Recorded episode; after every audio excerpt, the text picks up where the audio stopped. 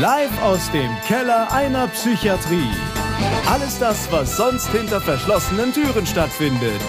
Mal lustig, mal dramatisch und mal traurig. Echtes Klinikpersonal plaudert aus seinem Alltag. Jetzt bei einer neuen Folge Geschichten aus der Psychiatrie.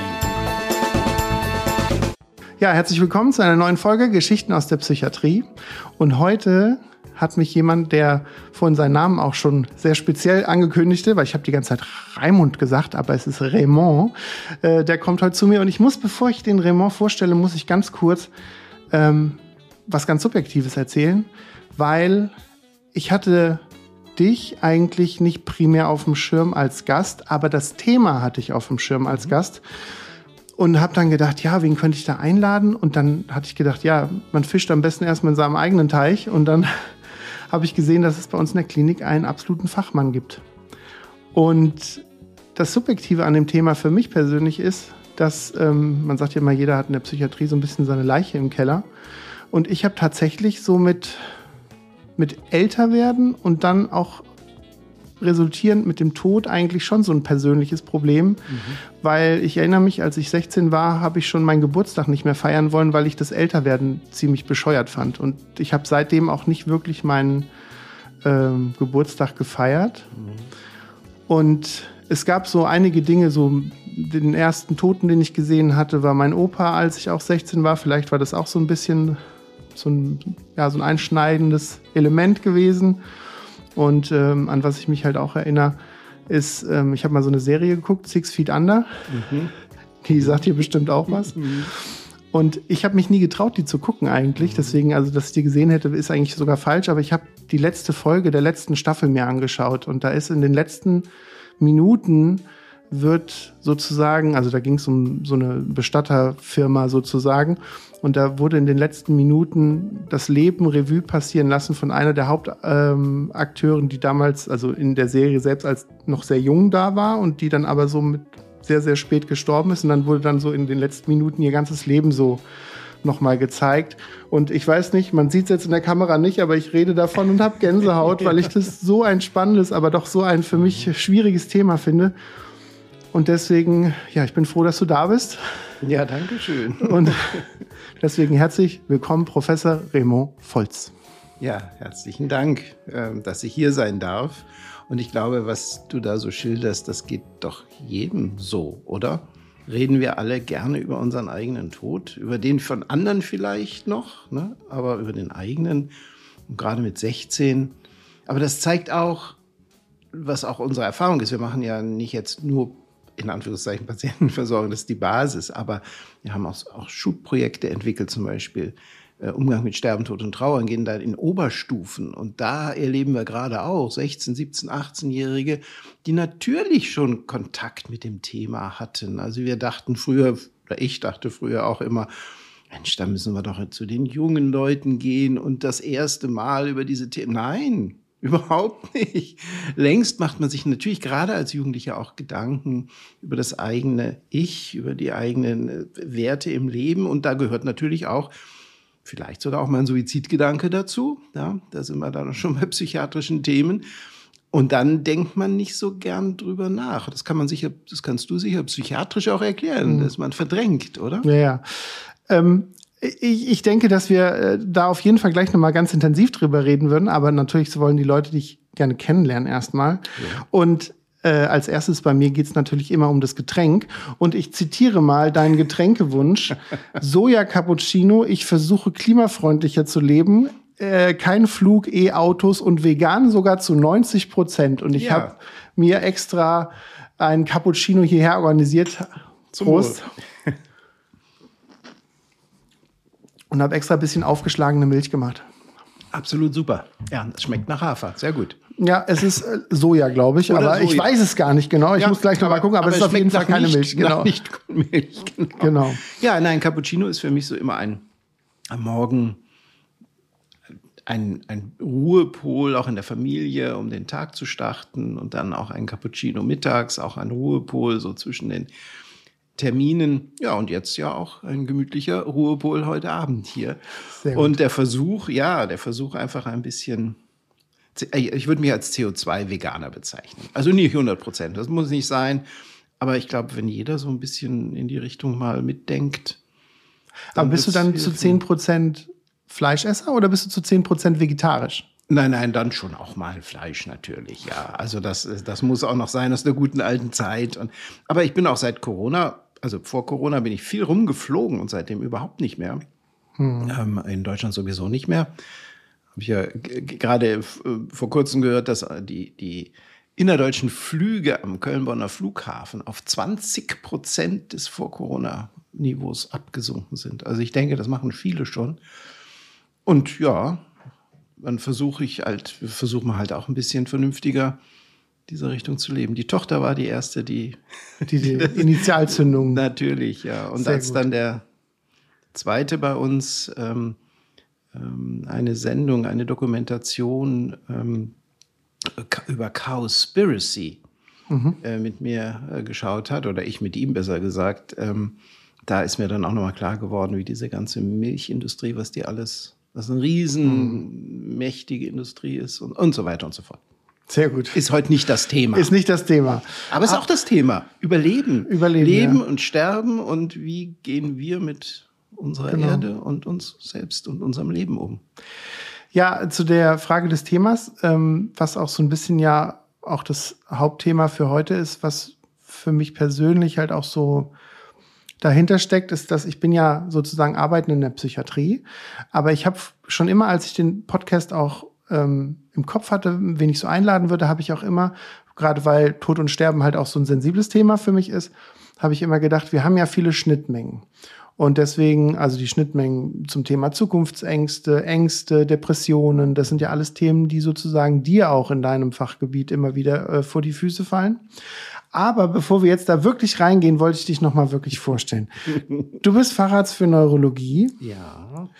Du hast eine Weiterbildung in Palliativmedizin in Cardiff gemacht. Unter anderem, ja. Unter anderem. Ja, ja, ja. Hast aber schon 85 in Schottland im Hospiz gearbeitet als Formulant. Mhm. Das fand ich auch super spannend. Du hast unendlich viele Publikationen. Also ich empfand es als ziemlich viele. Aber unendlich nicht. Unendlich nicht. ähm, du hast 1994 die Deutsche, Deutsche Gesellschaft für Palliativmedizin mitbegründet. Ja, Dort 100 Meter von hier. Genau. Im Mildred Schälhaus. Ja, genau. Mhm. Du warst selber Kongresspräsident und Vizepräsident davon. Und du arbeitest aktuell in der allerersten Palliativstation, die in Deutschland jemals gab. Und dieses Jahr haben wir 40-jähriges Jubiläum davon. Ja, so ist das.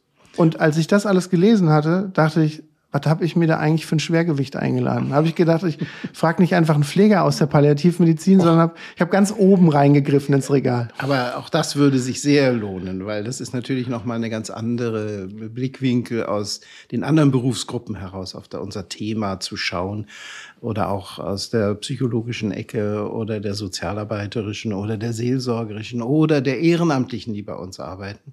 Ja, aber das ist richtig. 100 Meter von hier, das erste steht die erste 92 gebaut, also erstmals in Deutschland gebautes Haus zum Zweck der Einrichtung einer Palliativstation. 83 erstmals fünf Betten im 17. Stockwerk gegründet. Gibt's auch gute, ähm, WDR hat da auch äh, erlebte Geschichten. Ein ähm, Interview mit der Gründerin, Frau Dr. Jonen Thielemann, äh, kann man nachhören. Ähm, äh, Nochmal wieder jetzt anlässlich des 40-Jährigen aufgelegt oder auch ein Zeitzeichen im WDR 5 gibt's dazu auch. Ja, das war hier die erste Einrichtung. Und da hat sich ein, ein ganz neues klinisches, aber auch akademisches Feld entwickelt. Und ich darf das seit 20 Jahren fast hier jetzt in Köln begleiten. Sehr, sehr spannend. Ähm, und als letztes wollte ich noch sagen, du hast auch ein Buch mir vor kurzem zukommen lassen, nämlich Palliativ und jetzt, ich halte es mal kurz in die Kamera, zehn Erkenntnisse im Umgang mit schwerer Krankheit und für die letzte Lebensphase. Ja. Ja, das ist so ein bisschen entstanden auch als eine Reaktion auf, auf, auf Forschungsergebnisse, muss ich ehrlich sagen, die wir hier bei uns ähm, im Zentrum erhoben haben. Da haben wir Angehörige in Köln befragt, wie ist denn das letzte Lebensjahr so verlaufen von den lieben Verstorbenen. Ähm, und da haben wir halt uns berichten lassen und gehört, dass was, was gut läuft zum Teil, das kann man auch, muss man auch wirklich betonen, aber eben was auch noch nicht so gut läuft. Und das sind dann Dinge, die einfach auch nicht mit den Mitarbeitenden im Gesundheitssystem zu tun haben, weil ich glaube, überall, das wird auch deine Erfahrung sein, das sind ja, ich sag mal, zu 98 Prozent höchst engagierte Menschen, die, die arbeiten in allen Berufsgruppen, sonst würden wir nicht hierher gehen in diesen Bereich. Aber es gibt dann doch Dinge, so Strukturen oder Reflexe und Routinen, die sind halt im allgemeinen Gesundheitssystem noch nicht unbedingt darauf ausgerichtet, Menschen mit dem nahen Lebensende, im nahen Lebensende, vielleicht letzten Lebensmonaten, wir sagen gerne im letzten Lebensjahr, ob das jetzt zwölf oder 24 Monate dauert, ist auch egal, aber eben absehbar an, an oder mit einer bekannten Erkrankung zu versterben. Und dass diese Routinen sind noch, noch nicht so, dass wir uns darauf verlassen können selbst. Das ist leider so, dass uns dann rechtzeitig die richtige Hilfe auch angeboten wird. Oft erleben wir drüben, mit Jailhouse oder im Konzildienst oder SAPV-Team ähm, oder auch in Hospizdiensten, dass Menschen sagen, ach, hätten wir davon doch früher gewusst. Mhm. Ja. Und da, da, wir reden ja viel von Gesundheitskompetenz. Ähm, und das, es gibt auch eine Art von ja, Death Literacy, sagen die, die Australier dazu, haben einen eigenen Index sogar gemacht, also von, von Sterbekompetenz, also Umgang mit Sterben, Tod und Trauer in der Bevölkerung. Das ist etwas, was wir auch insgesamt in der Hospizbewegung schon viel, viel, viel bewegt hat, ja, letzten Jahren, aber wo auch noch ein, äh, wo auch durchaus noch Raum nach oben offen ist, das zu verbessern. Und da habe ich einfach ein paar hm. so einmal persönliche Erfahrungen zusammengeschrieben. Und sobald also das erste Mal das Wort Palliativ irgendwo im Arztbrief erscheint, sollte man da vielleicht mal reingucken. Aber ich, in der Psychiatrie erscheint das Wort ja nicht. Ja, da kommen wir jetzt gleich drauf. Ich habe, äh, muss sagen, ich habe das Buch tatsächlich mir auch zu Gemüte geführt und okay. habe das auch äh, ganz durchgelesen, nicht nur die Überschriften, toi, toi, toi. äh, und ich habe gerade heute zu einem Kollegen gesagt, du, ich habe mir die letzten Tage dieses Buch zu Gemüte geführt und ganz ehrlich, das ist ein Thema, ich tue mich schwer damit, mich auseinanderzusetzen. Und ähm, mhm. das ist halt auch nochmal ein ganz anderes Fachgebiet, weil man liest ja ein bisschen so seine eigenen Bubble, sage ich jetzt mal. Und das war für mich auf jeden Fall spannend. Aber weil ich gern hätte, dass du ganz kurz so zwei, drei Sachen aufklärst. Wie kann ich mir eine Palliativstation vorstellen und eine ganz für dich wahrscheinlich schon hunderttausendmal erklärte Banalität wann sagt man Palliativ und wann sagt man Hospiz? Okay, okay. Darf ich vorher eine andere Frage stellen? Gerne. Zurück? Ja. Was hat denn, was ist denn so die wichtigste Erkenntnis aus der Lektüre des Buchs für dich gewesen? Ähm, da sind tatsächlich ein paar Erkenntnisse drin gewesen und ich habe mir auch ein paar aufgeschrieben, über die ich auch noch mit dir reden will. Ja gut, dann kommt das noch. Dann das kommt das wunderbar. noch. ja, schön, freut mich. Aber das ist immer gut, Feedback zu kriegen, ähm, weil es auch das das erste Mal ist, dass ich jetzt so ein sozusagen populärwissenschaftliche äh, in die Richtung was, was geschrieben habe. Ja, also, wo fangen wir an? Ähm, Palliativ und Hospiz, die beiden Begriffe vielleicht erstmal. Also Pallium, der Mantel, das Ummänteln, das also ähm, Frau Jon Thielemann sagt gerne dazu, äh, im Winter kann man die Kälte nicht wegnehmen aber man kann doch einen Mantel um einen Menschen legen. Also wir können die Erkrankung nicht heilen. Ja, und denk auch gleich immer psychiatrische Erkrankungen mit. Da gibt es ja auch ein paar, die man nicht unbedingt heilen kann. Ähm, also man kann die Erkrankung nicht heilen, man kann aber die Kälte wegnehmen. Man kann also die Symptome lindern. Man kann, und das hat Cicely Saunders, die Begründerin der modernen palliativen Hospizarbeit immer gesagt, es gibt diesen Begriff von Total Pain. Also am Schmerz hat sie es festgemacht, der ist immer ganzheitlich. Aber die Übelkeit ist genauso immer ganzheitlich. Die Atemnot ist immer ganzheitlich. Das heißt also, wir haben Beschwerden, also Patienten haben Beschwerden durch die Grunderkrankung und die müssen wir angehen, diese Beschwerden. Die Grunderkrankung, da lässt sich leider nichts mehr dagegen tun. Wir müssen das akzeptieren. Wir lassen da sozusagen der Natur auch ihren Lauf. Aber wir können natürlich die Folgen von dieser Krankheit und das Leben bis zuletzt mit Lebensqualität und so weiter sind so die Stichworte da können wir begleiten. Und dann ist es nicht nur eben rein körperlich gedacht, sondern es ist psychisch, es ist sozial und es ist spirituell. Und dann gibt es natürlich auch noch die Angehörigen, ähm, die genauso, Cicely Saunders spricht von der Unit of Care, also der, der, der Einheit. Wir kümmern uns nicht nur um Patienten, sondern Angehörige. Und ich glaube, das sind schon ein paar Prinzipien, ja, ja. die sehr. Die, äh, Irgendwas klingelt deswegen, da bei mir schon die ganze Zeit. schon mal gehört, ne? Ja, ja. Im Bereich der Psychiatrie. Ich sage ja auch gerne, wir sind die P-Fächer. Ich fühle mich ja der Psychiatrie, auch als Neurologe habe ich ja eine, eine Zeit in der Psychiatrie in der Nussbaumstraße in München verbracht. Ähm, äh, und die Psychosomatik gehört da genauso. Da, wir sind die P-Fächer. Da ist viel, viel Ähnliches drin. Aber manchmal auch sehr viel Ähnliches oder von den Prinzipien hin äh, zur Intensivmedizin. Auch da ist es das multiprofessionelle Team. Da geht es auch um Sterben und Tod. Ähm, und im Bereich der Palliativmedizin, die ist natürlich klassischerweise aus dem Bereich der Onkologie entstanden, aber als Neurologe weiß ich natürlich, wissen wir alle, dass es durchaus auch andere Nicht-Tumorerkrankungen gibt, wo man sehr palliativ denken kann und sollte ab einer bestimmten Krankheitsphase, das wäre jetzt auch die Rückfrage an die Psychiatrie, ab wann bei welcher Erkrankung man doch eigentlich auch palliativ denken könnte, mhm. im Sinne der Betroffenen. Ähm, also in der Tumorwelt hat sich diese Palliativmedizin sehr stark auch schon entwickelt und da ist auch die Tumorwelt für die gesamte Medizin vorbildlich äh, in der Integration, auch wenn manches da noch nicht optimal läuft, die Übergänge auch ähm, manchmal noch rumpelig sind zwischen der normalen Onkologie und der, dem palliativen Denken, was ja so zeigen auch Studien, frühzeitig, möglichst frühzeitig parallel laufen mu muss und sollte. Das machen wir hier im ZIU, also auch, ich glaube, hier bei uns in Köln, versuchen wir das wirklich hervorragend auch vorbildlich zu gestalten. Also nicht zu sagen, bei den Tumortherapien, jetzt können wir nichts mehr für dich tun und dann erst kommt Palliativhospiz, sondern das überlappend zu beginnen. Auch da die Parallele zur Psychiatrie. Man durchaus auch mal überlegen, ab wann bei einer schweren Schizophrenie, bei einer schweren Demenz, bei einer schweren Depression, ja, wenn es sozusagen nicht mehr zu heilen ist, die Erkrankung, und die weiter fortschreitet und ihr euch nicht wundern würdet, dass der Betreffende, wenn ihr hören würdet, dass der Betreffende innerhalb eines Jahres, zwei Jahre verstorben ist, aus welchen Gründen auch immer, dann ist das so der Zeitpunkt, wo man durchaus palliativ denken sollte. Und zwar als jeder Arzt, jede Pflegekraft, jeder Psychologe in jedem Fachbereich, also allgemeine Palliativfähigkeiten mitbringen sollte. Ich finde es einen spannenden Ansatz. Auf jeden Fall auch die Sache, dass man, dass man eigentlich bei Menschen, wo man sonst mit dem Ansatz rangeht, okay, da können wir noch was machen und da, das wird vielleicht noch funktionieren, aber dass man sozusagen nicht die ganze Klaviatur sich anguckt, sondern einfach immer nur so in diese, der wird schon gesund, der wird schon gesund, der mhm. wird schon gesund, sondern Plan A. das ist Plan A. Aber was ist aber mit Plan B? Genau. Es gibt noch diesen Plan P in dem Fall vielleicht, ja, genau. Also, dass man diese beiden Plan for the best, but prepare for the worst. Ja, das habe ich in dem Buch auch gelesen. Die Amis sagen das so Satz. nett.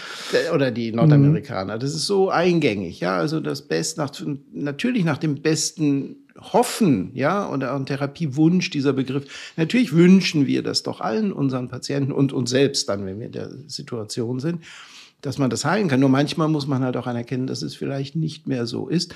Und dann ringen mit sich, was ist da die beste Therapie? Aber nicht aber. Und gleichzeitig auch denken, ja, was machen wir denn, wenn es vielleicht auch dem Ende zugeht, das denkt man als Patient ja sofort mit bei der Diagnose einer schweren Erkrankung. Jetzt nicht vielleicht bei Schizophrenie, aber bei Tumor sowieso, bei MS vielleicht auch nicht so unbedingt, ja. Also, aber irgendwann schreiten manche Krankheitsverläufe halt doch weiter. Und dann zu überlegen, ja, natürlich zu überlegen, was bringt die, ich sag mal, klassische Medizin an Möglichkeiten, aber auch das kritisch dann zu hinterfragen. Was ist das wirklich das Therapieziel und wie realistisch ist das, das zu erreichen? Und gleichzeitig aber den Mantel drum zu legen. Und das muss nicht gleich der Spezialist sein, den man dann holt, natürlich. Ja, das ist auch die Spezialisierung, die wir hier natürlich auch mit dem Lehrstuhl und so etabliert haben und versuchen auszubuchstabieren, ist ja nur für die besonders komplexen Situationen dann. Aber wir strahlen natürlich durch Lehre und so weiter und neue Forschungsergebnisse auch in das gesamte Gesundheitssystem aus. So ist zumindest die Idee. Hm. Wenn ich mir jetzt vorstellen würde, ich müsste warum auch immer auf die Palliativstation. Und es gibt ja viele Hörer, die davon höchstens mal gehört haben. Ja. Ähm, ich würde da, glaube ich, zuallererst erstmal nur Tod und Trauer und alles dunkel und alle sind traurig und, und alle reden die ganze Zeit nur über den Tod. Wie kann ich mir so eine Station, so ein Haus vorstellen? Mhm. Ja, komm einfach rüber. Ne? Schau es dir an. Gut, ich in meinem Fall kann das machen, aber meine Hörer können das ja nicht machen. Ja, natürlich. Das war jetzt auch, war trotzdem eine Einladung. Ja, gerne. Ähm, also es ist nicht so, dass ja damit die Ärzte mit schwarzen Kitteln rumlaufen und es ist auch einer der Bereiche, wo am meisten auch Humor und ähm, Fröhlichkeit herrscht, muss ich fast sagen. Paradoxerweise.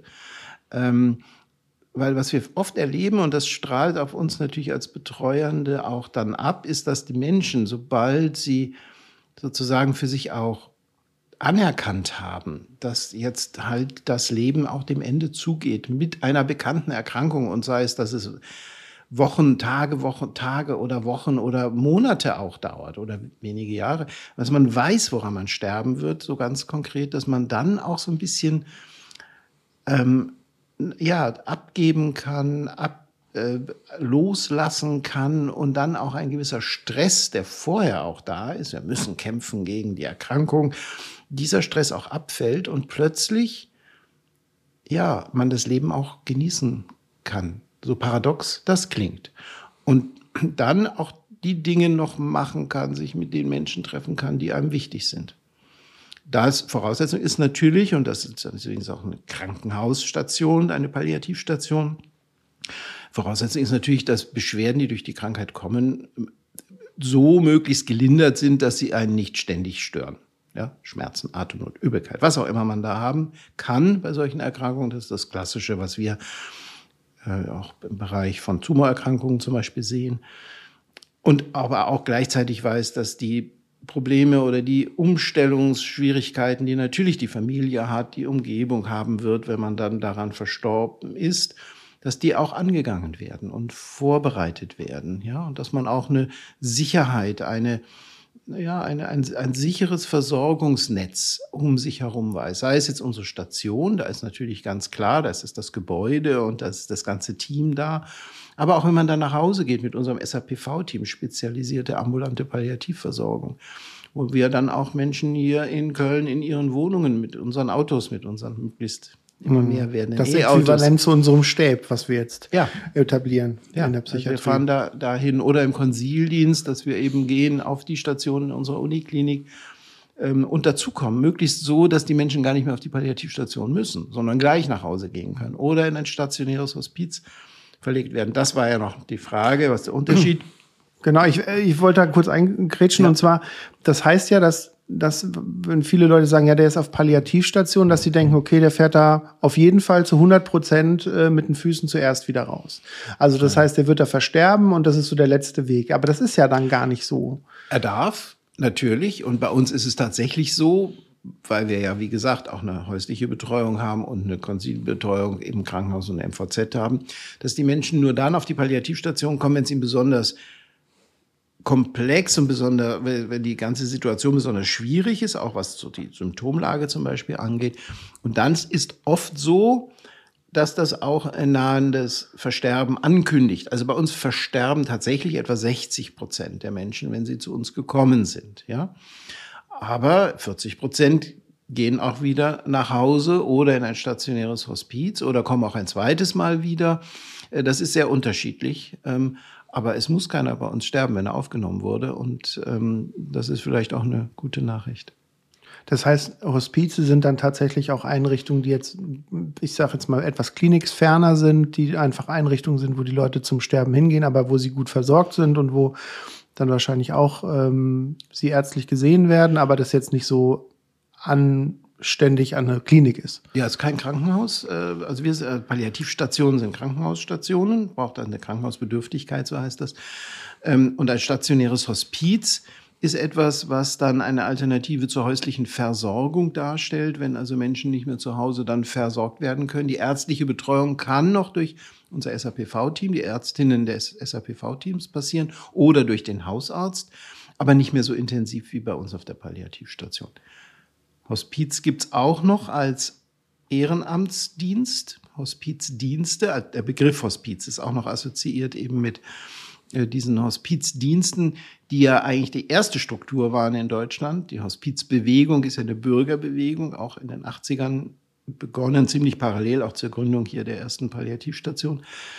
Ähm, und das ist ja ein, ein hoch etabliertes und wirklich äußerst vertrauenswürdiges System in Deutschland, wo Ehrenamtliche professionell ausgebildet, supervidiert, befähigt, wie das heißt, dann Menschen zu Hause begleiten und ihre Familien und ihnen einfach die Zeit, ihre Zeit schenken, ihre Anwesenheit schenken. Also ganz was anderes als wir als professionelle Pflegende oder Ärzte oder Psychologen. Wir haben ja, kommen ja mit einem Auftrag. Mhm. Und wir haben meistens keine Zeit. Und wir haben dann keine Zeit, genau. Oder gerade mal so ein paar Minuten, ja. Genau. Ganz genau. Und da, das, da kommt, da ergänzt sich das wunderbar, ja. Also unser SAPV-Team zum Beispiel ist Arztpflegekoordination. Die fahren nach Hause. Und das, der Hospizdienst kann die Familie und die Betroffenen zu Hause eben mit dieser ehrenamtlichen Anwesenheit ergänzend betreuen, wenn gewünscht. Ja. Hm.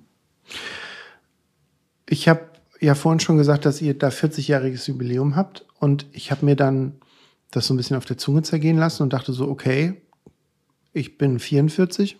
Mhm. Das mhm. heißt, ähm, was haben die Menschen oder was, was war in Deutschland vorher so der Stand? Was hat man da gemacht? Sind die durch Normalstationen durch und dann dort verstorben oder, oder wurden die dann kurz vor Ende des Todes immer wieder nach Hause verlegt? Und ich konnte mir das irgendwie gar nicht so erklären, weil für mich ist das so eine gesetzte Gegebenheit gewesen, dass es Palliativstationen gibt. Ja, schön. Ja, schön. So ändert sich das, gell?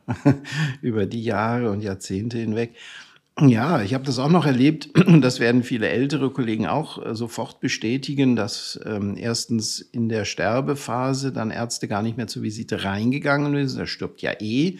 Also etwas, wo wir gerade sehr viel Wert legen auf eine gute Sterbebegleitung in der Sterbephase, weil es gibt natürlich Symptome in der Sterbephase. Eins zum Beispiel ist ein psychiatrisches, das Delir, ähm, die, die, man auch behandeln äh, muss und sollte, um Leid zu lindern, aber auch die Familie dann und die Angehörigen, die Zugehörigen dann aufzufangen.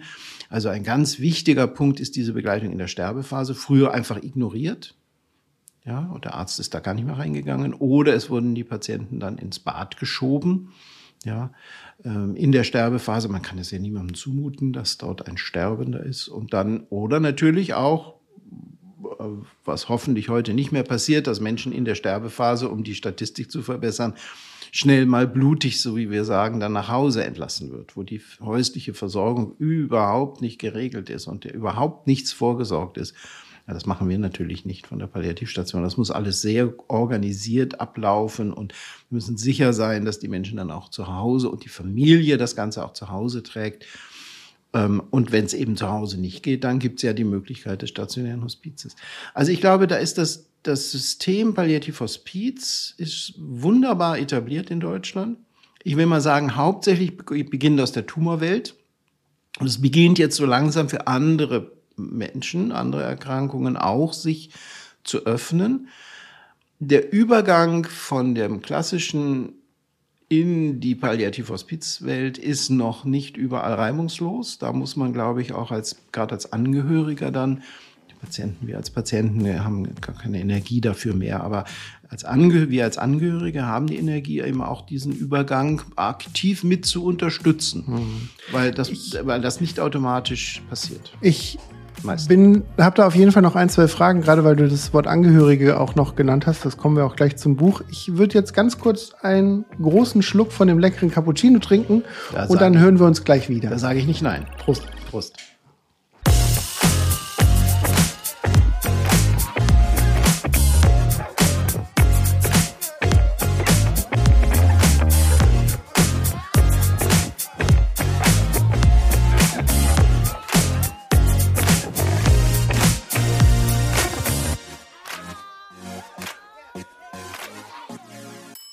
So, da sind wir wieder. Ähm, einen guten Schluck Cappuccino später. Es sind auch immer wieder die, die angenehmen Gespräche, die in den Pausen geführt werden, muss ich sagen. ähm, die letzten äh, Sekunden, wo wir gerade drüber gesprochen haben, hast du auch das Wort Angehörige benannt. Und das erste, was ich in dem Vorwort auch von dem Buch gelesen habe, war die Erkenntnis, dass du selber schon betroffen warst und gar nicht auf der Profiseite gestanden hast. Ähm, wenn du willst, kannst du da kurz was drüber sagen, wenn du das möchtest. Wenn du nicht, dann sag mir zumindest, wie hast du dich dabei gefühlt, in so einer Situation zu sein und sozusagen auf der anderen Seite des Ufers zu stehen? Ach ja, ich glaube, das geht ganz vielen von Zuhörern, die sich dafür interessieren, auch vielen Mitarbeitern so, dass wir natürlich auch äh, auf der anderen Seite unserer Welt gestanden sind, stehen, stehen werden. Und wie man sich da fühlt, ganz anders als auf der professionellen Seite. Also ist man existenziell betroffen natürlich ähm, und auch komplett verwirrt erstmal, ne? auch als Angehöriger, wenn äh, so schwere Diagnosen oder auch plötzlicher Todesfall oder ein unerwarteter Todesfall passiert. Ich habe beides erlebt. Der, mein Bruder ist nach einer zweiten Herztransplantation unerwartet verstorben, weil da denkt man natürlich nicht dran, dass sowas passiert. Und mein Vater mit einer äh, schweren Krebserkrankung, dann auf der Palliativstation in München verstorben. Also alles, alles erlebt. Das waren auch so die Auslöser, gerade äh, ein, zwei Jahre, bevor ich dann hergekommen bin. Also es war schon eine Wendung, auch, warum ich dann gesagt habe, Mensch, äh, das Angebot hier nach Köln zu kommen, nehme ich doch äh, sehr gern an, obwohl damals das Feld, alle aus der Neurologie haben gesagt, was machst denn du da? Wo gehst denn du da hin? es war also überhaupt nicht ähm, anerkannt. Aber ich wusste natürlich schon, auf was ich mich da als Feld einlasse. Und Köln hatte natürlich damals auch schon einen sehr guten Ruf, noch nicht akademisch, aber als, als erste Palliativstation sowieso.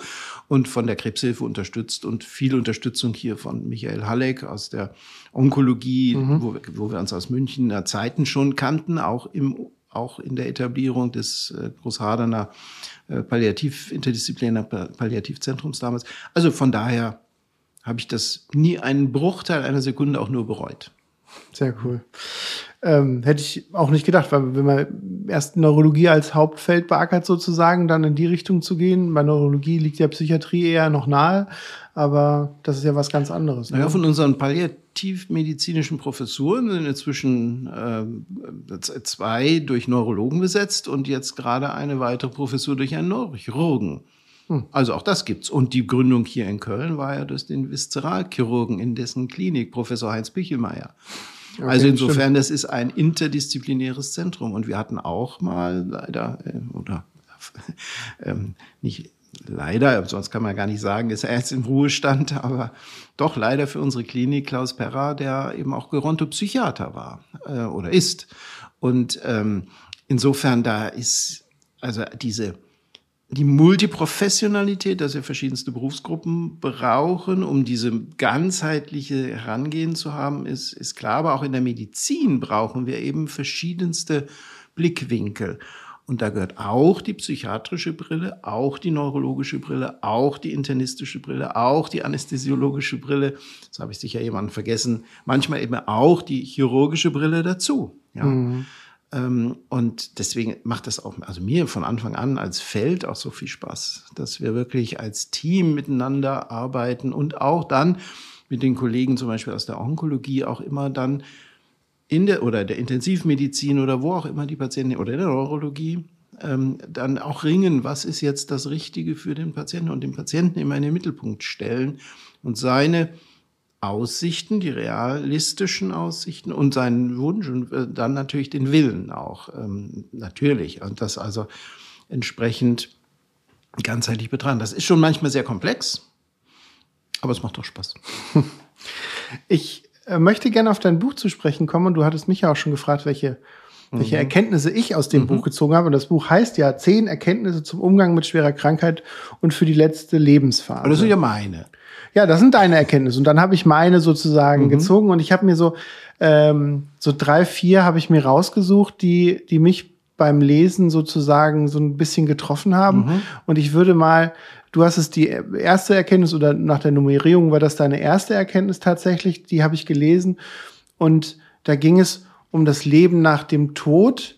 Und dann dachte ich so, was kommt jetzt? Mhm. Also Reinkarnation, ja. äh, irgendwelche Religionen, die ich nicht einschätzen kann. Ja. Und äh, möchte der Raymond mir jetzt erzählen, dass wir danach wieder auferstehen? Und dann mhm. denke ich so, aber da steht das Leben nach dem Tod für die Angehörigen. Ja. Und da habe ich gedacht, ja Mensch, das, darum geht's ja letztlich. Die Angehörigen sind ja die, die trauern. Und das war, also das ist ja, Captain Obvious hat eine Aussage gemacht, aber, ähm, ja, ja. aber klar, man muss ja auch es ganzheitlich sehen. Das ist ja, ja auch so ein bisschen der psychiatrische Blick, ja. den wir eigentlich ja. haben. Und, und da kann man nicht sagen, ja gut, der ist jetzt gestorben, wir haben alles gemacht, jetzt kommt nichts drumrum machen und jetzt ist uns auch egal, jetzt kommt der nächste Patient, sondern ja, das sind ja noch die Angehörigen, wie die nach dem Tod umgehen. Und das fand ich super mhm. spannend. Ja. Ja, das ist mir auch, das findet man auch in Palliativbüchern äh, gerne, wenn man dann das visualisiert, den Zeitstrahl. Ne? Hier beginnt Palliativ, hier hört's auf. Dann ist meist der Todeszeitpunkt ganz rechts im, in der Abbildung. Aber er müsste eigentlich in die Mitte gerückt werden, weil es nämlich die Angehörigen mit ihrer Trauerarbeit natürlich parallel laufen. Der Patient ist dann äh, hoffentlich auch friedlich verstorben, aber vorher gibt es natürlich die Angehörigen, die auch schon vorher trauern und danach mit dieser veränderten Lebenssituation weiterleben müssen. Und deswegen, das sagte ich vorhin ja auch schon, ähm, ein ganz wesentlicher Aspekt der Palliativarbeit ist nicht nur die Frage, wie beginnt das und wie kommt man da rein und wann beginnt man, sondern eben auch die Begleitung in der Sterbephase.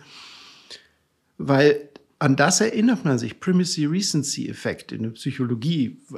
Woran erinnert man sich äh, gerne oder woran erinnert man sich überhaupt in einer Beziehung? An die Zeit, wie es begonnen hat und so, wie es aufgehört hat. Und oft sind dann zig Jahre dazwischen, die gar nicht mehr so, so in der Erinnerung nicht mehr so zählen. Ja?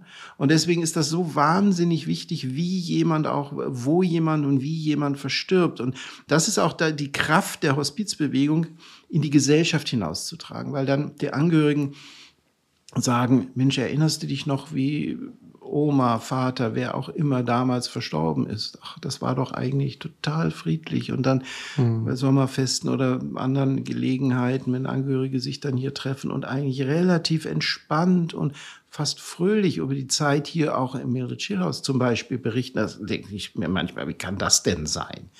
Aber wenn man diesen Tod auch als Teil des Lebens, auch das ist eine Banalität, aber wenn man das wirklich anerkennt und dann auch noch unterstützt wird vom System her und von den Hilfen, die man da hat, dann, dann, ist das, ähm, dann ist das was ganz Tolles. Und es gibt die Lancet Commission, also die Fachzeitschrift The Lancet kennst du ja auch, aber mhm. das für die Zuhörenden, das ist eben eine der tollen äh, Fachzeitschriften der Medizin. Die hat eine Kommission The Value of Death letztes Jahr im Februar rausgegeben. 43 Seiten hat die Kommission an Literatur zusammengetragen zum Wert des Todes in der Medizin und in unserer Gesellschaft. Und eine der Schlüsselaussagen, die mich da betroffen haben, war, es ist gesund zu sterben.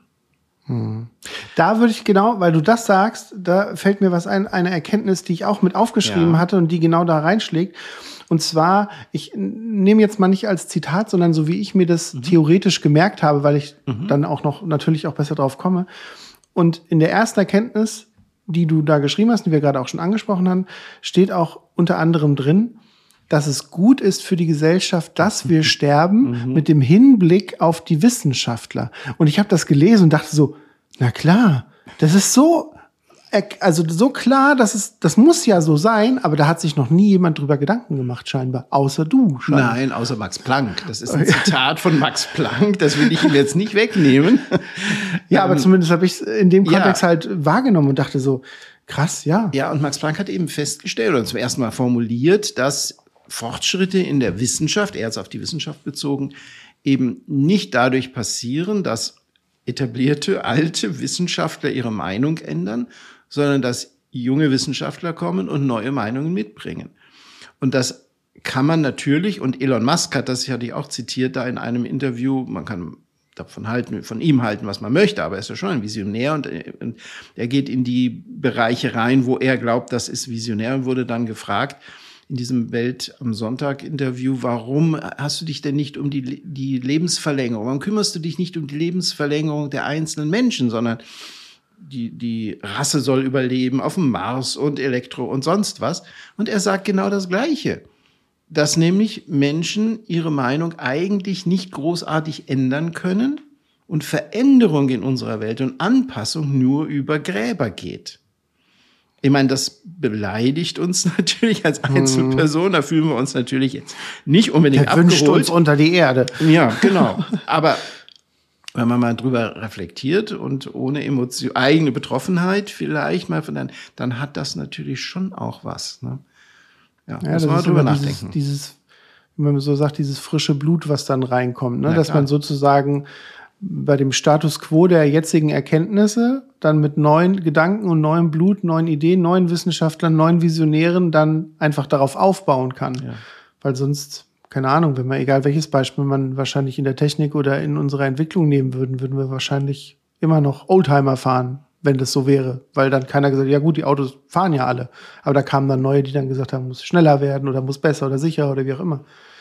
Auf jeden Fall jetzt auch nicht zu früh natürlich, ja. Also es hat auch ähm, Erfahrung in einem Bereich hat auch einen Riesenwert und da kann man dann gut mischen, aber man muss gerade als Älterer das einfach auch verstehen, dass durchaus Jüngere mit neuen äh, Gedanken kommen und dass man äh, auch da einfach auch eine Offenheit äh, dafür ähm, mhm. zeigt. Das, das gelingt mir auch nicht immer, aber äh, vielleicht auch ab und zu mal. Ja, ich hatte, ich hatte das selber mal in meinem, äh, in meinem äh, beruflichen Leben miterlebt und, und war dann letzten Endes auch dem Älteren dankbar, mhm. weil er mir, dem Jüngeren, damals eine Chance gegeben hat, weil ich ganz, ähm, ganz einfach gesagt, gesagt habe, ich habe eine Ausbildung zum Tiertherapeuten gemacht, ich würde meinen Hund jetzt gerne mit in die Psychiatrie nehmen. Mhm. Und dann hat mich dann der Professor am Anfang angeschaut, das war damals mhm. noch Professor Klosterkötter gewesen, mhm. mhm. der gesagt hat, ja, also ein Hund bei uns konnte er nicht so verstehen. Und dann musste er da ziemlich lange drüber nachdenken und irgendwann kam er dann wohl doch zur Erkenntnis, mir eine Chance zu geben, was ich ihm heute noch immer noch sehr danke. Mhm, mh. Und daraus resultiert sind sieben Jahre Arbeit mit dem Hund, inklusive einer Studie, mhm. inklusive einer Evaluation und inklusive ganz, ganz vielen Menschen, die davon super profitiert haben. Ja, super. Haben wir auch. Auch wieder eine Gemeinsamkeit der P-Fächer. Sehr gut. Dann habe ich, äh, springen wir in den Erkenntnissen des Buches ein bisschen nach vorne. Ich habe in der vierten Erkenntnis was gelesen. Da ist mir ein Satz aufgefallen.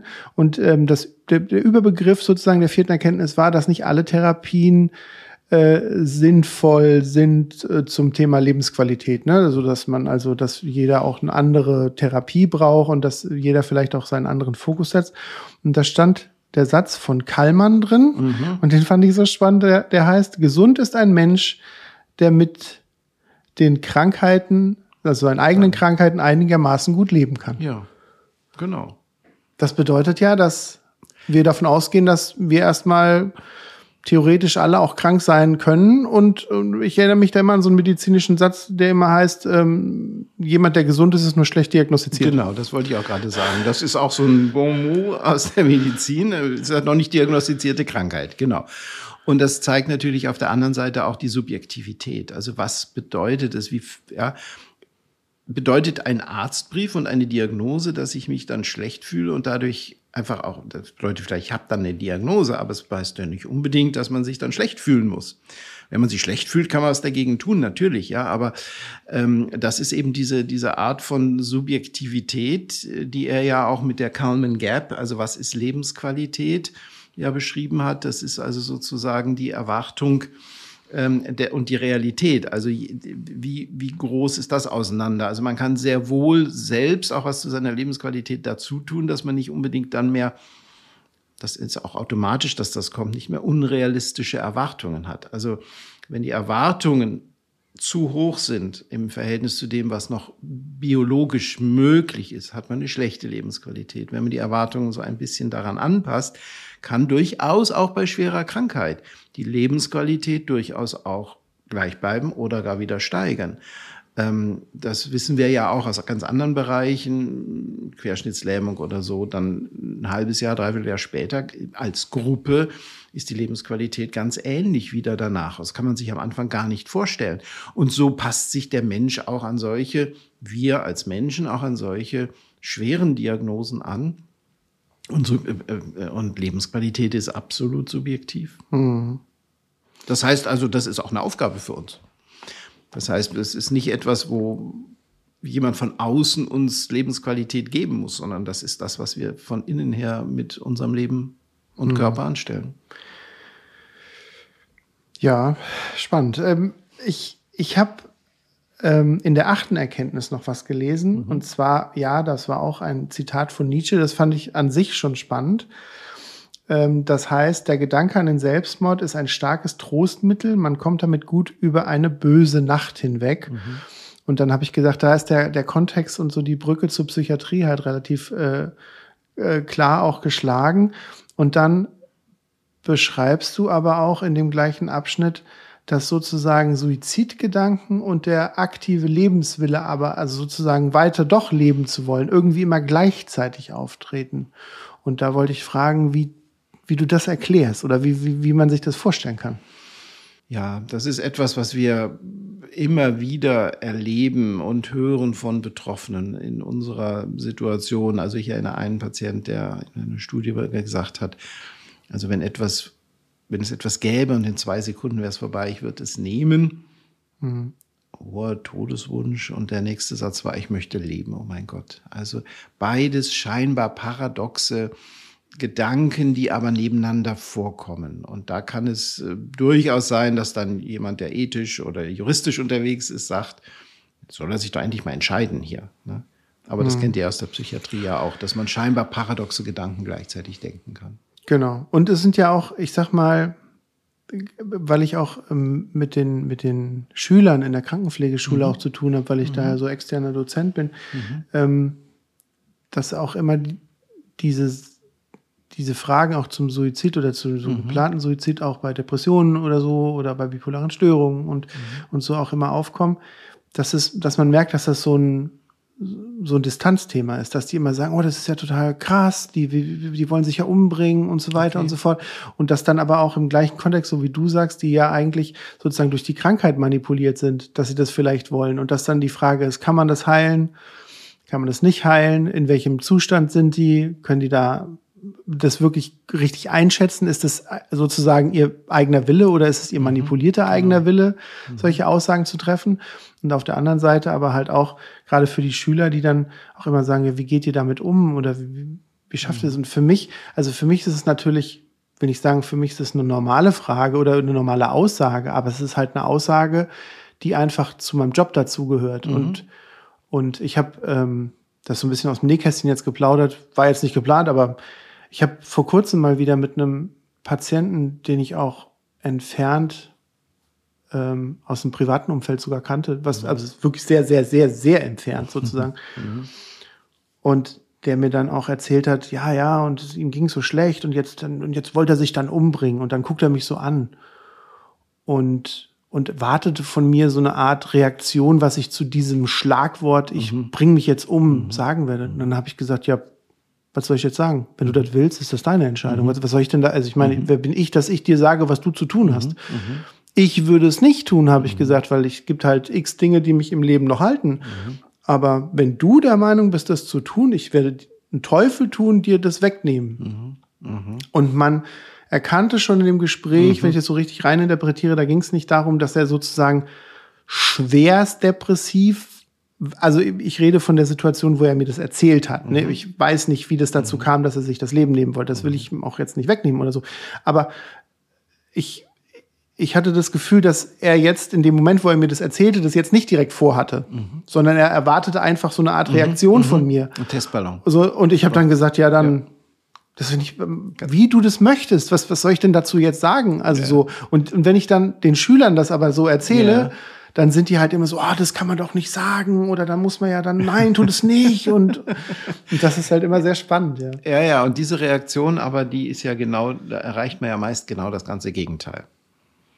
Also wenn man sagt, du darfst es ja nicht denken oder mach's nicht, ja, und dann ermutigt man ja erst recht, ähm, da Widerspruch, natürlich mache ich das und es gibt so viele und, und dann ist man in diesem in, in diesem Rechtfertigungsdiskussion drin. Und ich glaube, das Beste ist, was du getan hast, dann tatsächlich in so einer Situation, manchmal, wenn es passt, dann immer auch zu sagen, das ist aber bei uns ja genau die gleiche Diskussion, der dann, es gibt ja die Möglichkeit in Deutschland, jetzt auch gerade zum Beispiel bei uns die Diskussion um den Paragraph 217, also Assistenz zum Suizid, es gibt ja die Möglichkeit in Deutschland, ja, kannst dich ja erkundigen zu Suizidassistenz, wenn du das möchtest. Ähm, und das verändert plötzlich die, das Gespräch. Ja, mhm. weil man auch die, die Belastung da wegbekommt. Aber ich glaube, gerade da ist auch ist auch ein kleiner Unterschied zwischen unseren Welten. Also so Suizid im Bereich der psychiatrischen Welt, wenn ich es richtig verstehe, ist ja ganz oft tatsächlich assoziiert mit psychiatrischen Erkrankungen oder psychiatrischen Syndrom, Depressionen oder so. Wenn man dieses behebt oder es von alleine abklingt oder wie auch immer, dann verschwindet auch die Suizidalität ganz oft. Und Menschen sind dann ja, das wird ja auch immer wieder berichtet, einfach auch so froh, dass man gerettet wurde in dieser, aus dieser Tiefe der dunklen Nacht, ja. Ähm, bei uns im Bereich der der, der somatisch schwere Erkrankungen, wenn Menschen dann Todeswünsche haben, dann ist ja meist keine Depression da. Die müssen wir natürlich in den zehn Prozent, wo sie vorhanden ist, auch erkennen und behandeln. Das ist auch noch ein weiteres, ein eigenes Thema aber meist ja nicht. Ähm, und dann geht es in den Bereich dessen, wo man dann irgendwann sagt, na ja, was für eine Art von Suizid ist das jetzt? Und muss mhm. sich das auf Teufel komm raus verhindern? Oder ich muss natürlich alle Hilfen anbieten, die ich kann. Da sind wir wieder sehr psychiatrisch unterwegs und sagen, das ist eine Beziehungsfrage, da müssen wir Beziehung aufbauen. Wir müssen als Team dann auch Angebote machen. Und allermeistens ist es dann auch gut und dann ähm, wird das auch nicht mehr unbedingt so geäußert oder nur noch als Testballon und auch nicht in eine Tat umgesetzt. Aber es gibt natürlich dann wenige Menschen, die das vielleicht weiterhin so wollen. Und dann ist für uns natürlich auch die Frage, wie gehen wir damit insgesamt um? Also das ist für mhm. uns überhaupt. Das ist so ein bisschen auch der Main Course von, von, auch von unserem Treffen heute hier, was ich so von meinem Gefühl hatte, weil ich hatte auch vorher natürlich mit anderen Kollegen, anderen Ärzten, anderen Pflegern und Schwestern gesprochen, dass ich gesagt habe, der Professor Volz kommt zu mir, ähm, was sind so Punkte und so, über die man reden kann. Und ich habe dann auch online mal äh, von einer Patientin, die jetzt auch schon verstorben ist, weil die sich tatsächlich dann auch ähm, aktive Sterbehilfe hat geben lassen. Ähm, da ging es darum, dass die halt 30 Jahre lang depressiv war mhm. und dass die einfach gesagt hat, ich kann nicht mehr. Also äh, und und man dann ganz blöd die Frage aufwirft, ja, wenn die jetzt gesagt hätte, die hätten Hirntumor, die hat da Schmerzen, die wird daran in Kürze vielleicht versterben, dann sagt jeder, ja klar, lass der Frau helfen. Aber jemand, der jedes Jahr drei, vier depressive Phasen mit wirklich den schlimmsten Auswirkungen einer Depression, mit ganz schlimmen Morgentiefs, mit katastrophalen Gedanken, mit Albträumen, mhm. mit, mit Lebensunwillen und immer wieder auch Gedanken an den Suizid. Und das über 30 Jahre mhm. hinweg und dem man irgendwie dann doch, warum auch immer, nicht helfen konnte. Mhm. Sei es, dass die Medikamente nicht gegriffen haben, dass Therapien nicht angeschlagen, wie auch immer. Oder weil das halt auch so ein schwerer Krankheitsverlauf war. Warum entsagt man vielleicht so jemandem eher, dass er sich nicht umbringen darf mit Hilfe, als jemandem, der sagt, ich habe einen Hirntumor. Und mhm. da habe ich so gesagt, ja, warum ist das eigentlich mhm. so? Also nach Bundesverfassungsgericht, also nach der Theorie, ähm, ist das egal, was die Grunderkrankung ist. Der Wunsch muss einfach nur, in Anführungszeichen, einfach nur autonom, selbstbestimmt, dauerhaft sein. Und das ist egal, ob das ein Mensch ist mit, einer, mit einem Hirntumor oder mit der Depression. Ja? Ob, wie man das dann einschätzt und wer das dann einschätzt und wer dann sozusagen das Okay gibt, dass so jemand dann eben tatsächlich einen, einen entsprechenden freien Willen, selbstbestimmten, dauerhaften Willen hat. Und wann, ab wann es dauerhaft ist, da streiten ja im Moment die, die Juristen, ob es da noch ein Gesetz gibt, ist es genau klar festlegt. Aber egal, was das dann an Regeln gibt, die werden mit Sicherheit auch wieder angezweifelt werden. Also weil es gibt ja nichts an wirklich wissenschaftlicher Evidenz zu diesen Fragen. Aber was wichtig ist eben, dass wir da tatsächlich ähm, nicht den Menschen mit einem Hirntumor anders behandeln als ähm, eine Patientin mit einer schwersten Depression. Warum sollen wir es unterschiedlich behandeln? Nur weil die Tradition der Fächer vielleicht anders ist. Also das ist auch eine Rückfrage an die Psychiatrie insgesamt. Wie geht ihr in der Psychiatrie mit solchen Menschen dann um, für den Fall natürlich, dass ihre Erkrankung ähm, oder ihr Wille entsprechend äh, frei verantwortet ist, was, was immer mhm. das ist, ja. Aber genauso gut kann man sagen, ein, ein Hirntumor, wenn man sagt, also so jemand hat doch gar keinen oder ein krankheitsbedingt eingeschränkten Willen, dann hat ein Mensch mit einem Hirntumor wahrscheinlich auch krankheitsbedingt eingeschränkten Willen. Also mhm ich glaube, ich glaube, dass es auch Menschen in beiden Situationen gibt, die tatsächlich einen freien Willen haben und dem man das auch nicht absprechen kann. Wie man es dann macht, ist die nächste Frage und wer es dann tut und so mhm. weiter. Aber ich glaube, da müssen sich, da, da bewegen sich ja gerade unsere Felder und die Medizin insgesamt ein bisschen, glaube ich. Ähm, und da muss man natürlich auch gucken, wo, wo kommen die Fächer vielleicht auch her. Also gerade in der Psychiatrie von außen betrachtet gibt es ja immer noch die Nazi-Euthanasie-Geschichte, äh, mhm. die da noch nachhängt. Aktion T4 hängt uns noch ziemlich nach. Ja, genau. Und ich glaube, da ist die Psychiatrie tatsächlich noch die nächstgelegen, also die noch am weitesten, wo es noch am weitesten nachhängt. Also die mhm. Neurologen haben es langsam aufgearbeitet. Bei den Tumorpatienten, bei der Onkologie höre ich das nicht mehr, ja, die Diskussion. Also da müssen wir auch schauen, wie entwickeln sich da die, die Fächer. Das ist ein ziemlich heißes Eisen. Ja, ja. Ähm, Klar, ist es ja auch, weil ich meine, was damals passiert ist, man muss die Charité-Staffel sich angucken. Ganz klar, ganz klar. äh, da ist das auch nicht, da kommt der Psychiater nicht gut weg. Hm. Ja, das ist auch immer, wenn ich mit den Schülern rede und es da um die psychiatrische Historie geht, ja, ähm, sind ja da immer so ein paar Erkenntnisse drin, wo die dann alle auch schlucken und sagen, ja, krass. Ja. Äh, ich brauche einmal ganz kurz was zum Luft holen und dann äh, bisschen, bisschen frischen Wind um die Nase und dann äh, hören Passend wir uns gleich Thema. wieder.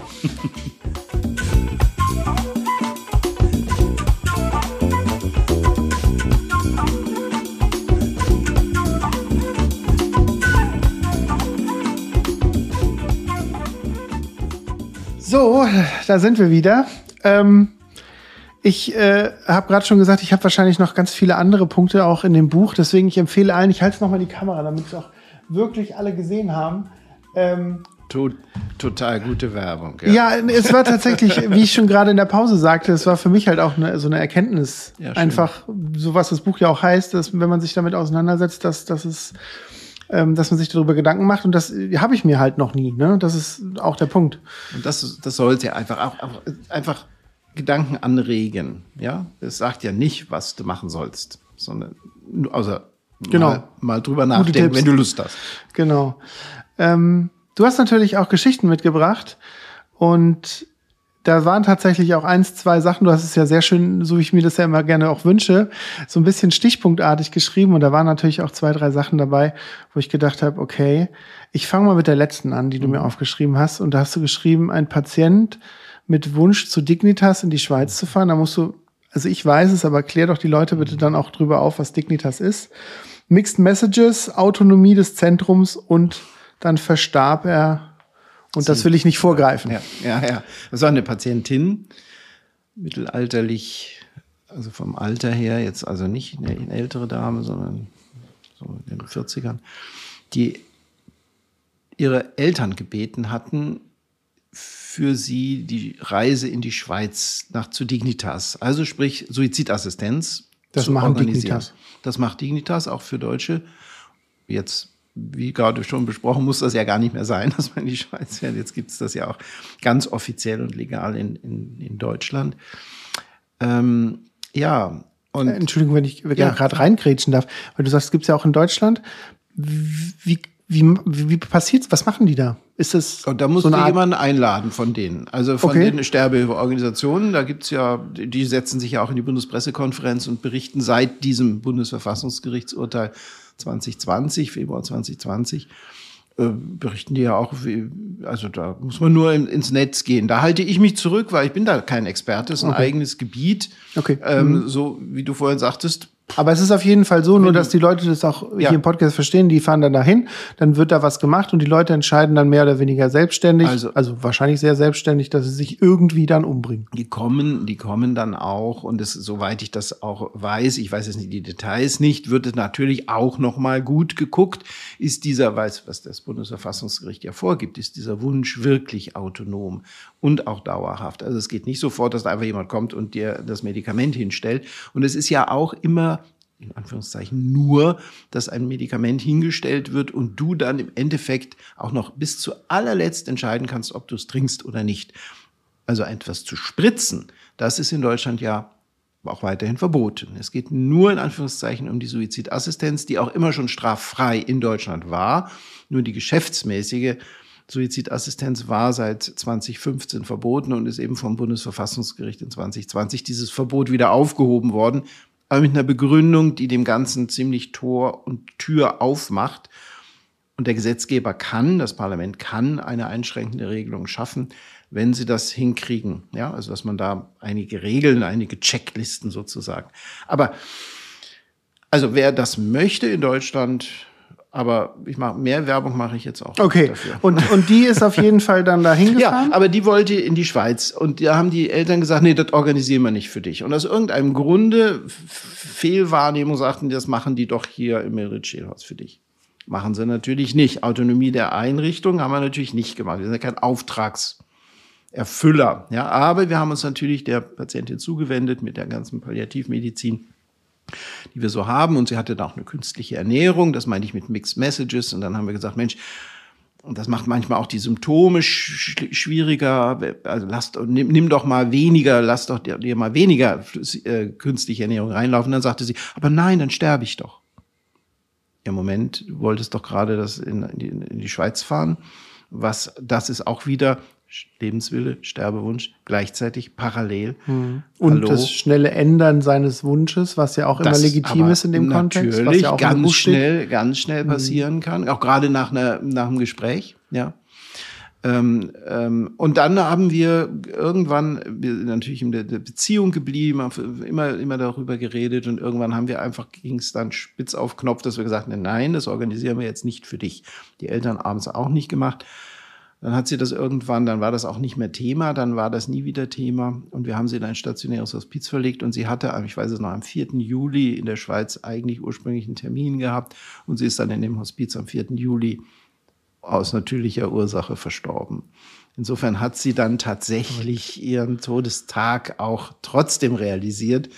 Das finde ich dann auch manchmal sehr beeindruckend im Nachhinein, was da so, wie man das vielleicht auch ein bisschen beeinflussen kann. Glaubst du denn, gerade wo du das sagst, glaubst du denn, das ist auch immer so ein, so ein Gedankenspiel, was ich auch in meiner Ausbildung schon so hatte oder halt auch im Kontext vielleicht zu meinen Großeltern oder so, dass es man, dass man ja immer wieder hört, dieses, der hat dann noch gewartet, bis der Mhm. und der zu Besuch kam oder hat dann noch das und das und dann hat er losgelassen. Glaubst du, dass es sowas gibt? Also es, äh, es gibt definitiv, dass man die, die, die das, wie es zeitlich abläuft, so interpretiert. Ob das jetzt einen ursächlichen oder einen zeitlichen Zusammenhang ist, ist mir schwierig, schwierig zu sagen. Aber es gibt natürlich solche Situationen, wo dann Menschen mit dem Sterben in Anführungszeichen abwarten, bis jemand noch, ein, ein Verwandter noch aus Amerika oder länger her, sonst woher kommt. Es gibt auch das ganze Gegenteil, dass Menschen erst recht dann versterben, wenn die Familie, die sich die ganzen Tage, die ganze Zeit drum gekümmert haben, ständig rumgewuselt, in gewisser Weise vielleicht auch ein bisschen zu viel für einen Patienten sind, dass er dann abwartet, wenn alle mal gerade draußen sind und dann verstirbt. Und dann ist die Familie meist sehr betroffen, warum hat er und so weiter, ja. Aber vielleicht brauchte er das auch. Und was wir auch erleben, was auch so eine Motivation ist, dass wir auch überlegen, ein neben der Palliativstation auch ein stationäres Hospiz bei uns zu machen, ist, dass viele Menschen, die wir von unserer Palliativstation dann in ein stationäres Hospiz verlegen, gerade jetzt eine sehr gute Freundin, Bekannte von uns, eine ältere Dame, die einen Tag bevor sie wusste, dass sie in das stationäre Hospiz weiter verlegt werden sollte, dann gestorben ist. Also weil einfach, da, da kann man dann auch hineininterpretieren, ja. Die Ähm, wollte da nicht hin. Würde ich jetzt ganz Ja, plump rein interpretieren. äh, dass diese Energie nochmal umzuziehen, sie fühlt sich bei uns wohl und so weiter, ja. Mhm. Aber unser System gibt das nicht her. Unser System sagt dann, die Krankenhausbedürftigkeit ist beendet. Wir müssen das ja immer Tag für Tag auch beweisen, den Kassen, ja. Und dann geht's halt dann in ein stationäres Hospiz. Und da zwingt uns das System, das so zu tun, aber die Menschen machen da oft dann gar nicht mit. Und das ist ja auch vielleicht ganz gut so. Ja, dann hast du mir noch eine Geschichte oder noch mehrere Geschichten aufgeschrieben. Und da habe ich natürlich gerade im Rahmen der Psychiatrie, habe ich es natürlich klingeln hören, da hast du geschrieben, Patient mit Traurigkeit, war aber depressives Syndrom und nach Therapie deutlich gebessert. Ja, ja.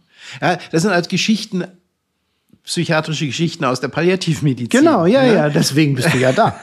genau. Es gibt ja palliativmedizinische Geschichten in der Psychiatrie. ja.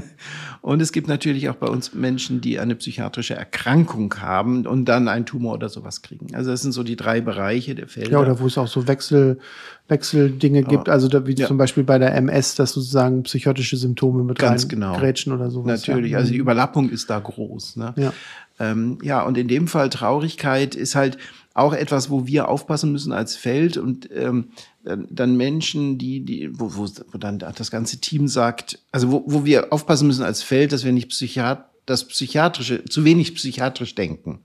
Ja, ist doch klar, dass der Mensch, der Patient traurig ist. Ja, das ist doch selbstverständlich in dieser Situation und der stirbt jetzt und so weiter. Ja, und dann merkt man halt, dass da mehr dahinter ist. Also traurig, Traurigkeit ist ja normalerweise kann man die ja auslenken.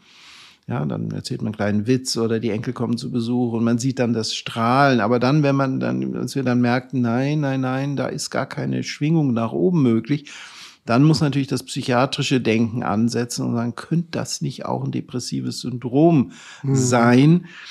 Und dann eine Therapie ansetzen. Ähm, und dann äh, ist das eben auch tatsächlich, wenn die anschlägt, dann oft auch dann diese Traurigkeit und vielleicht sogar auch ein Todeswunsch damit assoziiert, gar nicht mehr da.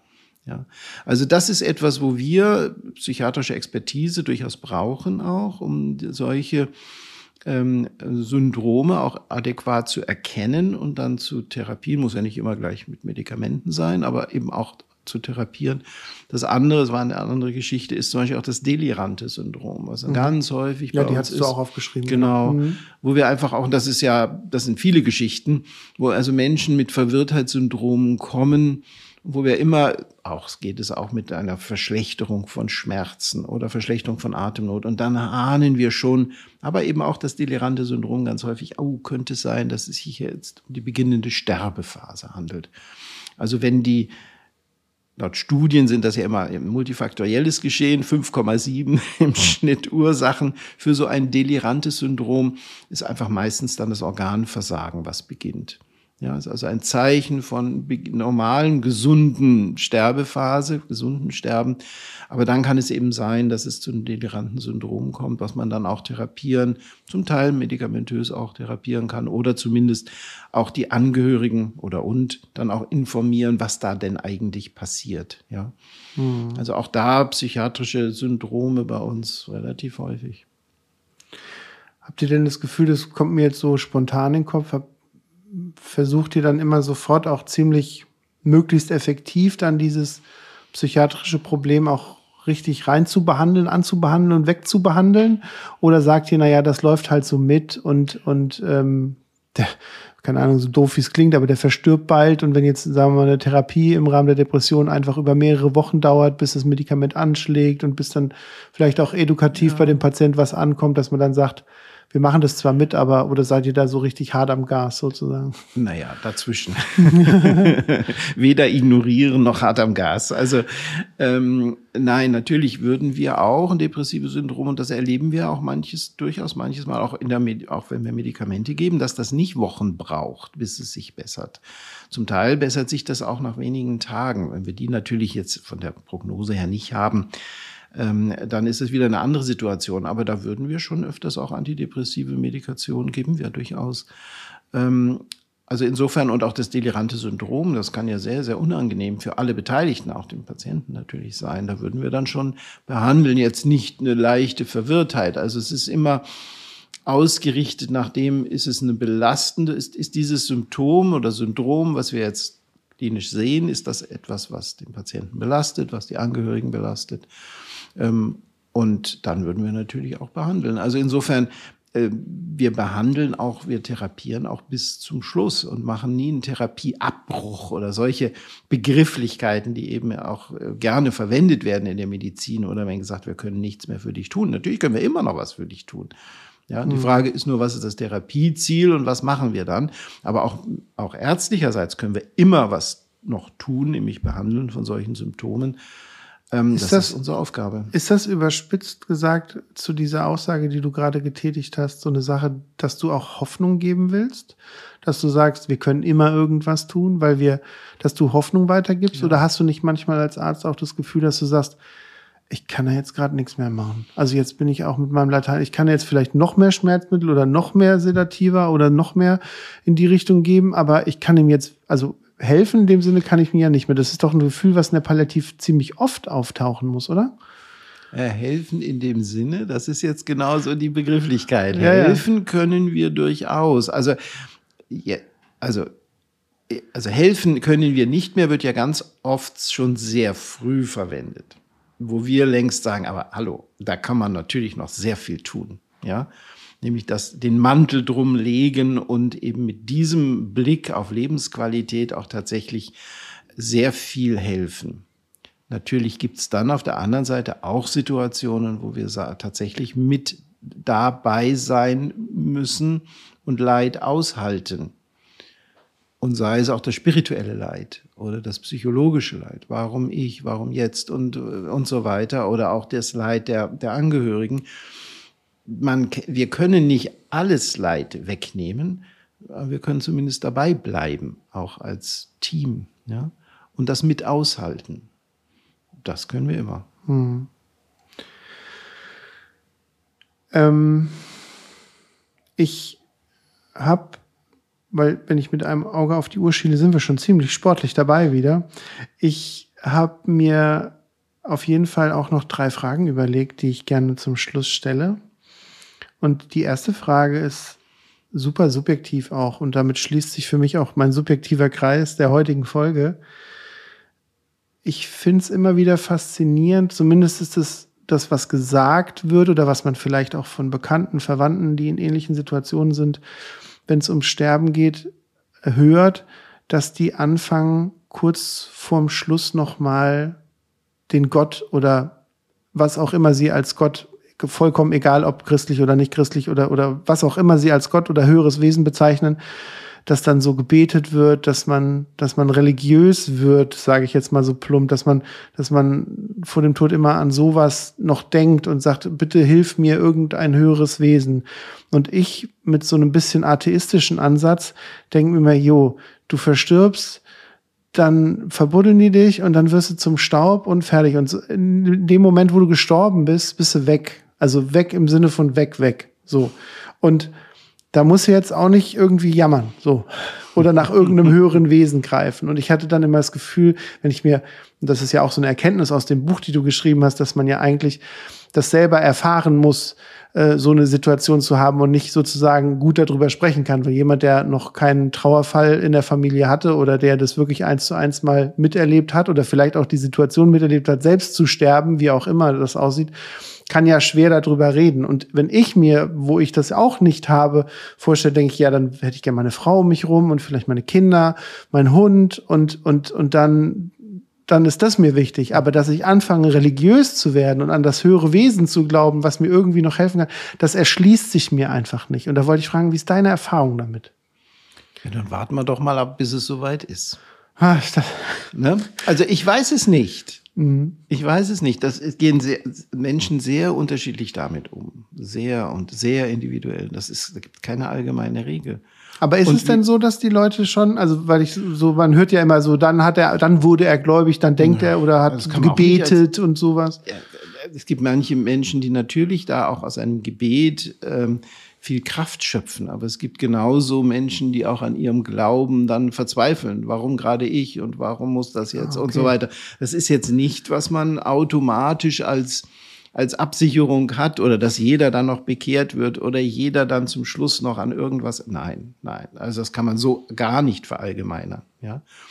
Und das andere, was ich so ja, spaßeshalber, aber ernsthaft auch äh, gemeint habe, das stellst du dir, ich stelle mir das vielleicht jetzt für mich irgendwann mal auch so vor im Moment. Aber wenn wir dann wirklich auf der anderen Seite unserer Welt stehen, dann weiß ich nicht, was ich dann denken werde.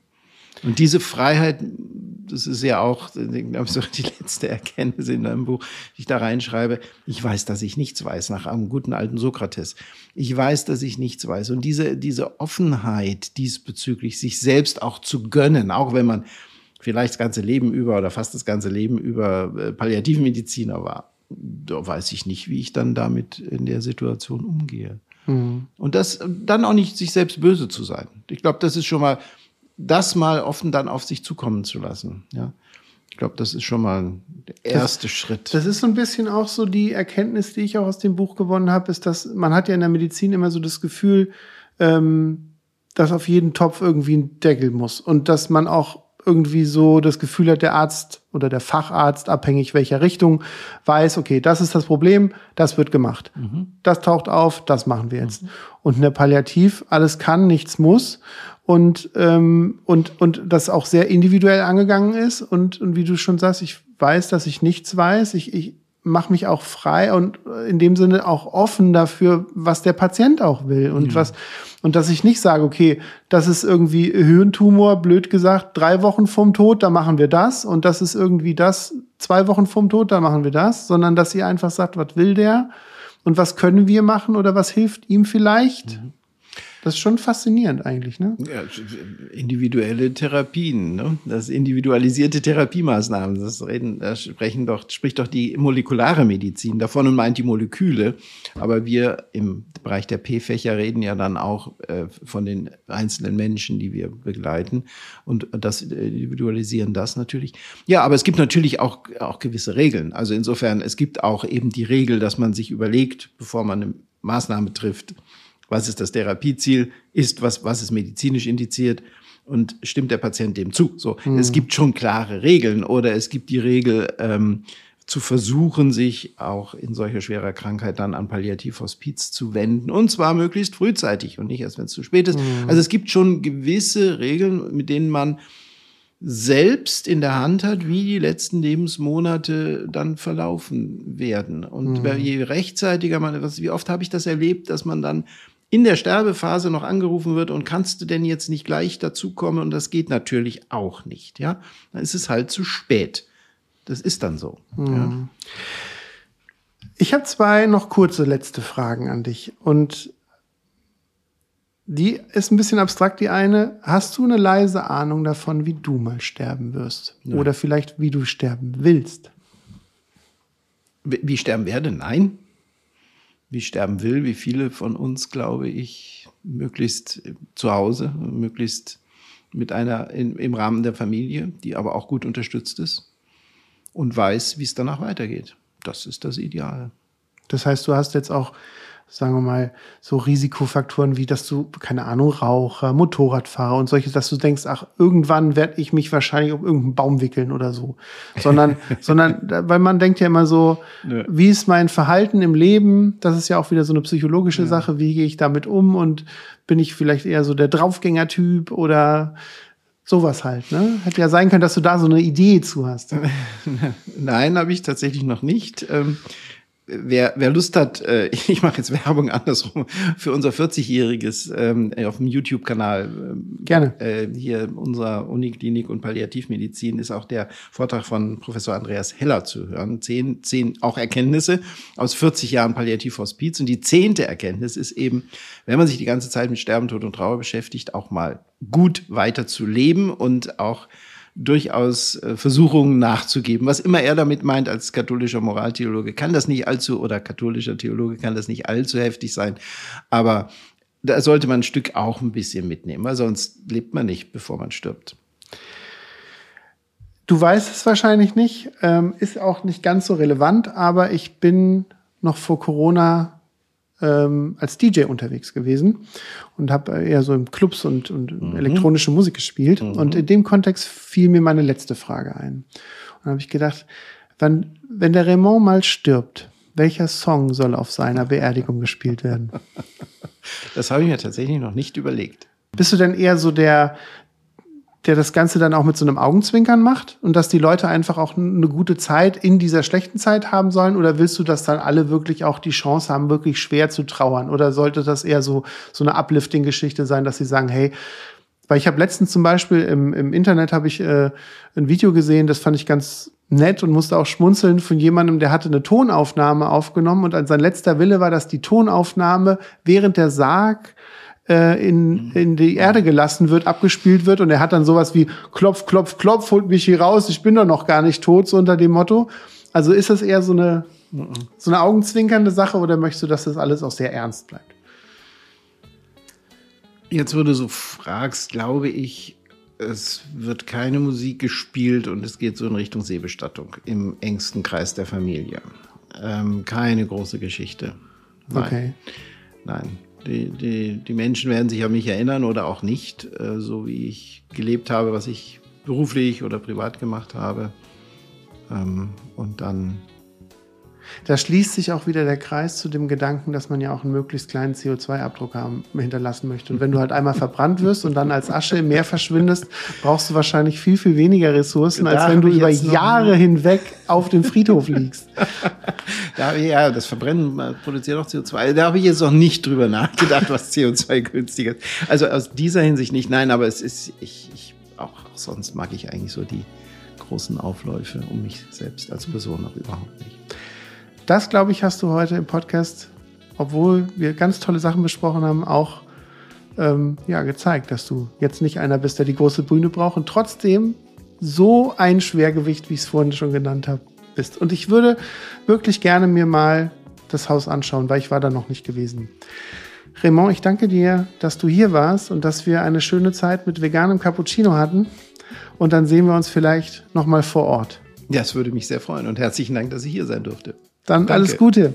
Danke ebenso.